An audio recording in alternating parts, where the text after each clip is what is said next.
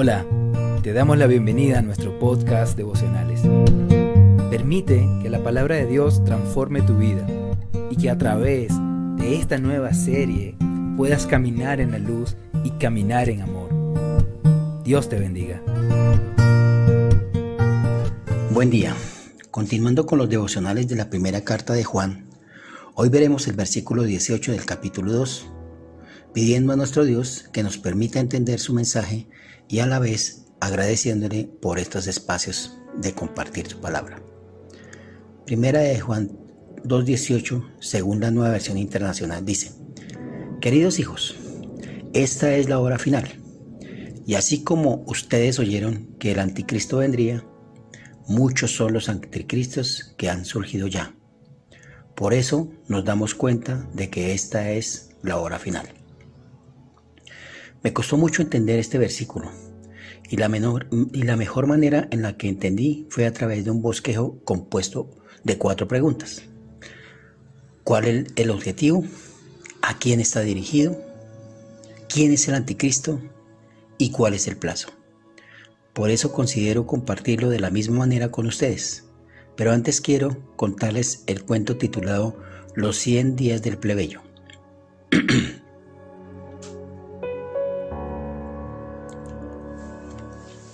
Una bella princesa estaba buscando consorte. Nobles y ricos pretendientes llegaban de todas partes con maravillosos regalos, joyas, tierras, ejércitos, tronos. Entre los candidatos se encontraba un joven plebeyo que no tenía más riquezas que el amor y la perseverancia. Cuando le llegó el momento de hablar, dijo, Princesa, te he amado toda la vida. Como soy un hombre pobre y no tengo tesoros para darte, te ofrezco mi sacrificio como prueba de amor.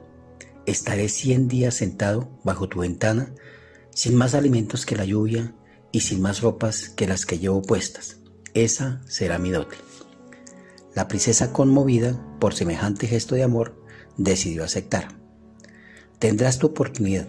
Si pasas esa prueba, me desposarás. Así pasaron las horas y los días. El pretendiente permaneció afuera del palacio soportando el sol, los vientos, la nieve y las noches heladas, sin pestañear, con la vista fija en el balcón de su amada. El valiente súbdito siguió firme en su empeño, sin desfallecer un momento. Al llegar el día 99, los pobladores de la zona salieron a animar al próximo monarca. Todo era alegría y jolgorio pero cuando faltaba una hora para cumplirse el plazo, la hora final, ante la mirada atónita de los asistentes y la perplejidad de la princesa, el joven se levantó y sin dar explicación alguna se alejó lentamente del lugar donde había permanecido cien días.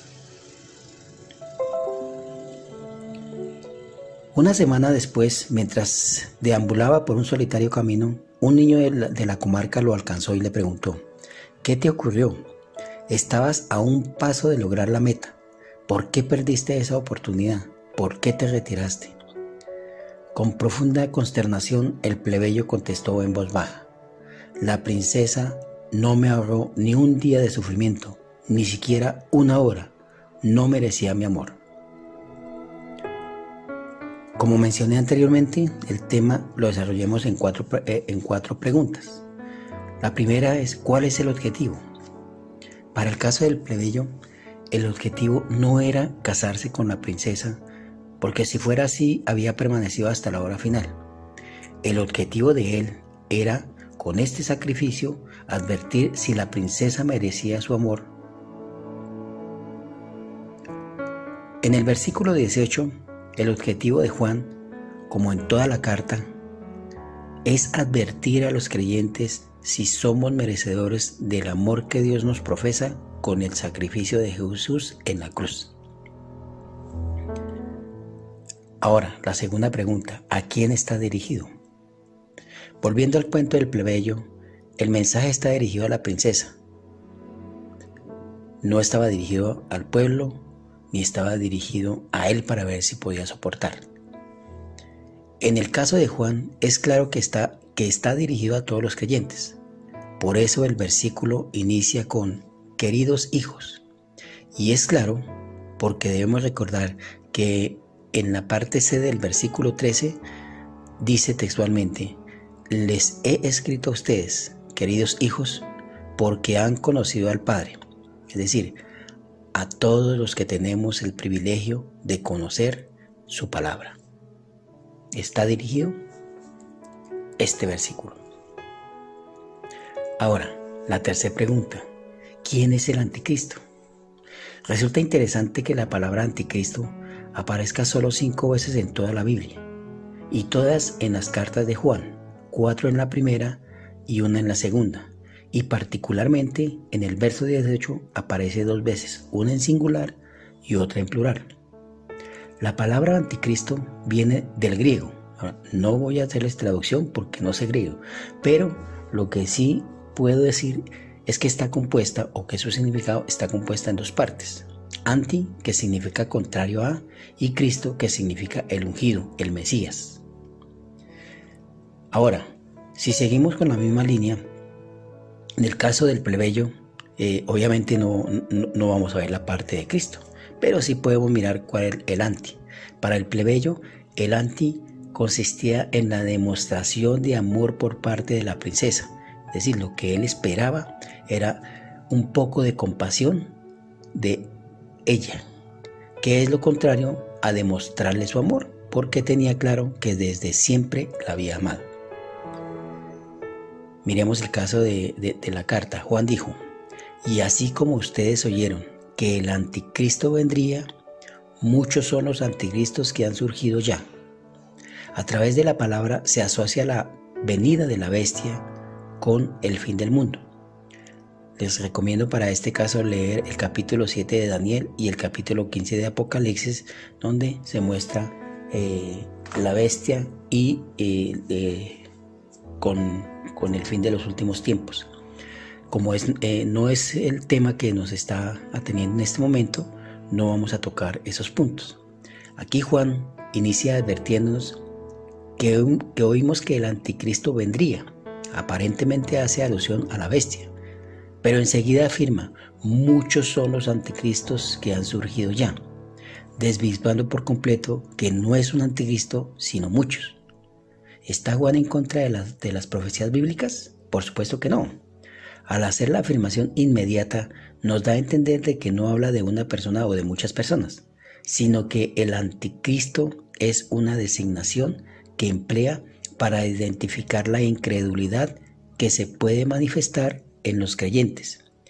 Esto lo podemos evidenciar bíblicamente en muchos pasajes, pero solo quiero referenciar en este momento dos, que es la segunda de Tesalonicenses 1 del 7 al 9, que dice, eh, versículo 7, y a ustedes que sufren les dará descanso, lo mismo que a nosotros. Esto sucederá cuando el Señor Jesús se manifieste desde el cielo entre llamas de fuego con sus poderosos ángeles. Presten atención al verso 8. Dice, para castigar a los que no reconocen a Dios ni obedecen el Evangelio de nuestro Señor Jesús. Y el versículo 9, ellos sufrirán el castigo de la destrucción eterna, lejos de la presencia del Señor y de la majestad de su poder. Y en Santiago 4:4 dice, oh gente adúltera, no saben que la amistad con el mundo es enemistad con Dios. Si alguien quiere ser amigo del mundo, se vuelve enemigo de Dios. En estos versículos entonces mostramos, y de acuerdo con lo que habíamos dicho, que antes significa contrario a lo que Dios nos viene advirtiendo desde siempre y que eh, Juan nos advierte con más vehemencia en esta carta, y es todo lo que hagamos contrario a lo que quiere Dios de nosotros, nos vuelve anticristos. Y por último, ¿cuál es el plazo? Volvamos a nuestro cuento del plebeyo. Le dio 100 días de plazo a la princesa para que demostrara bondad, pero al ver que no ocurrió, entristeció y se fue cuando estaba en la hora final. Mire lo interesante que escribió Juan en la segunda parte del versículo. Esta es la hora final. Y al final como conclusión, por eso nos damos cuenta de que esta es la hora final. démonos cuenta que está en dos ocasiones en el mismo versículo, está hablando de esa hora final. Ahora, aunque ya debemos tener claro que no hace referencia al fin del mundo, sí quiero recordar algunas de las muchas veces que se profetizó el fin de la humanidad. En el año 365, Hilario de Poitiers, quien era obispo y escritor, lo predijo porque para él el anticristo era Constantino II, que había nacido por esa época. En el año 1666 se creía porque coincidía con el número de la bestia, el 666, el que se menciona en Apocalipsis versículo 18, que dice, en esto consiste la sabiduría.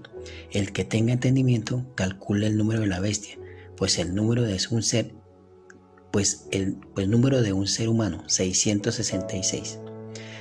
En 1919, por la alineación de los planetas que causaría la explosión del Sol.